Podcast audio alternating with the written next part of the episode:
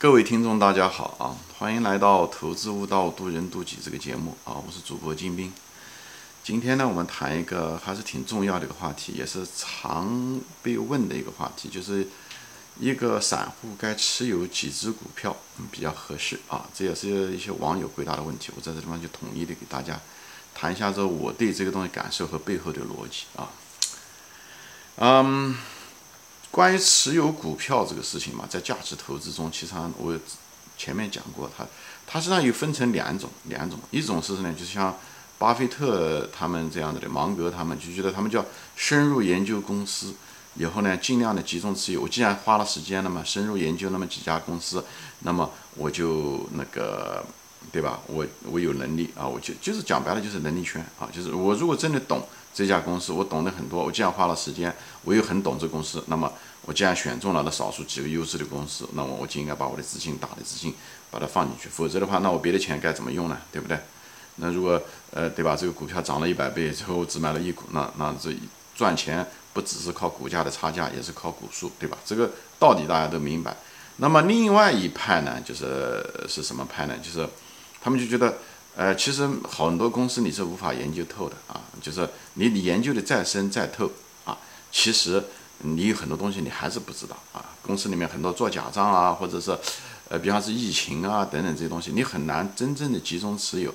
所以呢，像巴菲特的师兄和巴菲特的老师，他们就采取的价值投资者另外一派。我专门有一集啊，就价值投投资者的两两个门派，他们就是看财务报表以后呢。呃，把它分散，打分散了更多一百多个一百多个股票，啊，只要看财务报表上面价值哦，那呃账面价值低，比方说嗯那个呃运营资金比较高，他可能就买了啊，他也不知道哪一家，如果哪一家万一倒的话，也只占他只占他的资金的百分之一到二，他如果价值回归的话，就会翻一倍到两倍，那么这样的话总体下来的时候他会赚钱，所以呢有完全两种不同的。风格啊，就对于仓位、股票、股数的选择完全不同的风格。那么我这个节目讲的是什么呢？我这节目主要是讲给对于镜头前的普通人，对吧？你是个散户，即使你是个职业投资者、价值投资者，但是我们大多数人的能力圈都是有限的，对吧？所以这地方一个基本的东西，就是能力圈要跟你的仓位能够要匹配，就是能能力圈一高，你某只股票的仓位就越高，就是比方说占百分之三十、四十越高，对不对？你能力圈如果低，那你的百分比就少。那其实说白了就是说，你你如果百分比越高，那说明你持有的股数就比较少嘛，对吧？这个大家都明白。啊，从实际的角度来说啊，我是这样说啊，其实怎么说呢？这个对这个能力圈的这个深度，很多人其实是很自大的。你越深，仓位应该越高，所以呢，你要专注，对不对？这个都是理论，对不对？那么定。但是一个最重要的是，你对你自己的自我能力圈的这个深度到底是多深？你是不是排在前一百名？你是不是真是顶尖金字塔上面顶尖的那个真的懂公司的人？你一定要很清楚啊！你不要自大，这时候人性的自大在这地方就会反映出来。其实，投资就是个人性讲的，就是你往往高估了自己的能力圈，你高估了自己对能力圈的深度，对不对？那像即使是巴菲特吧，啊，巴菲特其实。他虽然说集中投资，集中投资，其实他的股票持在他买的那些持有的仓位中，他也是挺多的，至少十几只股票。而且他一生中投资了六十年，他只有一只股票好像曾经在很短的时间内有过百分之四十，好像是运通，在六十年代的时候，他买过。六十年代末七十年代初他买了，当时是一个机会，所以他买了百分之四十，对吧？大多数人都没有。那么我们作为散户，我们也不是股神，你凭什么买超有？持持有一只股票超过百分之四十呢，对不对？那这不是自大是什么呢？所以我就希望大家能理性，不要认为自己不管你怎么多懂那个公司，在大概率上面来讲，你很可能还是你不知道你不知道的东西。所以大家在这地方要保持理性，不要自大，就克服自己的人性就在这。当然了，也有人靠这个赚了很多钱，比方说我所尊敬的东宝珍先生，对吧？他当年就是百分之百的压在这个。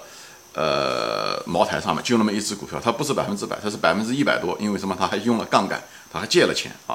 那这种是一个特例啊。我觉得没有金刚钻不揽瓷器活，所以我不是特别主张这么做啊。就是，呃，用重仓买一只股票，甚至还用杠杆，这都我个人认为很危险，至少不适合一般的散户啊。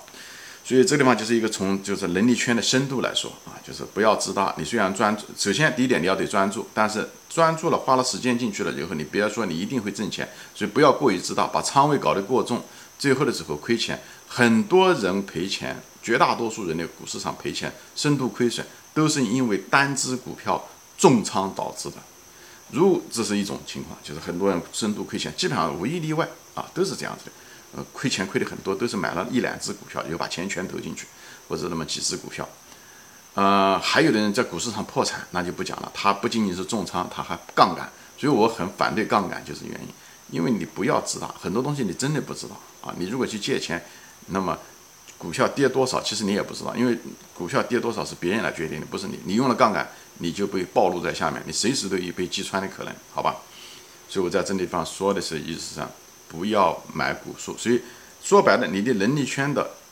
深度决定了你股数应该持有多少，所以这个就就是你的股数能持有的，就是顶多能持有多少嘛，其实就是已经定下来了啊。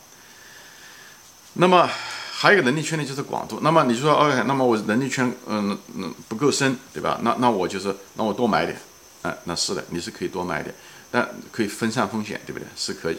但是你想多买点，但是另外一个限制又来了，对吧？是什么呢？你虽然多买，那都买多少算数呢？因为你你要买了那么多公司，比方你买了二十家公司，那二十家公司你得得研究啊，对不对？你要花时间花精力，你真有那么广的能力圈吗？你真是懂那么多行业吗？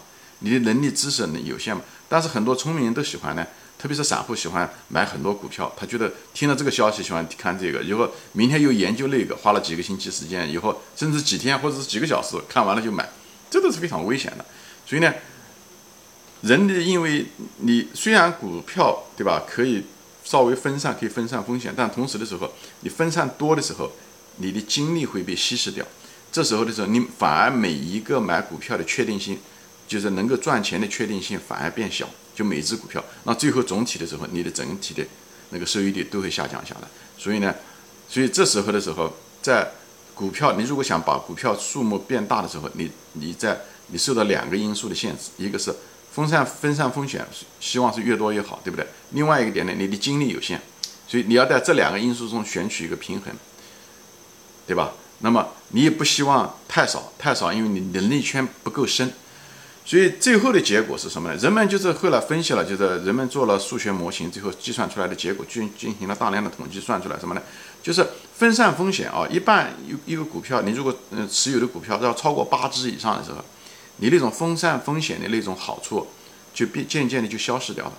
所以这地方就给大家提供一个线索，就是让你持有股票尽量的不要超过八只，因为这样，因为你再往后再分散，你你还得要每增加一只股票，你得要增加一部分精力上去，对不对？而好处呢，分散风险的好处却在消失，而你花的精力却是正儿八经的时间在里面。所以在这种情况下的时候呢，你就不要再增加了，因为好处得不偿失。说白了就是这么回事。情，所以这时候的时候，所以我这这一句话，这个统计的结果，实际上就给大家一个很好的一个参考了，就是说你超买股票不要超过八只，啊，七只八只都可以啊，不要超过，至少不要超过十只吧，这样讲可能好一点，所以大家心里面有个数。另外呢，我主张呢，因为既然巴菲特他一辈子对吧，他也没有超过一只股票超过百分之四十，对吧？所以呢，我主张大家呢，你作为一个散户啊，在投资上面。嗯，时间也不一定够，而且你也不像他是全职的，而且他是个股神，所以呢，你要你呢不要自大，所以在这个地方就不要自大，讲的就是这个东西。人的精力有限，不要自大。所以人自大有的时候就是喜欢搞各种各样的股票，还有一个自大就认为自己能力圈很深，这都是自大的表现，只是反映到不同地方，在能力圈的广度和深度上都会反映出来。所以呢，所以你像巴菲特每只股票都不会超过百分之十，我建议你也不要超过百分之十，最好连百分之三十都不要超过。那么，如果一只股票不能超过百分之三十的话，你的资金总体的百分之三十的话，那基本上可以定下来。你就是什么呢？这个股票的下限就定下来了。就你买股票，你不应该超过四只，啊，顶多就是不能够低于四只，啊，就是我觉得四只是，就是最起码你应该拥有的，啊。那么前面说了八只到十只是你不能再超过的，因为再超过风险分嗯。那个成那个风险的那个分散好处已经没有了，而且你要花很多时间，所以基本上持有股票在四只到八只之间，我认为是个比较合适的一个范围，对大多数人来言，好吧？行，我这地方就分享一下子啊，这是我的经验值啊，这是经验值。这样的话，呃，你有时间去研究股票，同时呢，又分散了一部分风险，不会造成巨额的深度亏损。但是肯定是不能用杠杆，我是绝对坚决反对用杠杆，好吧？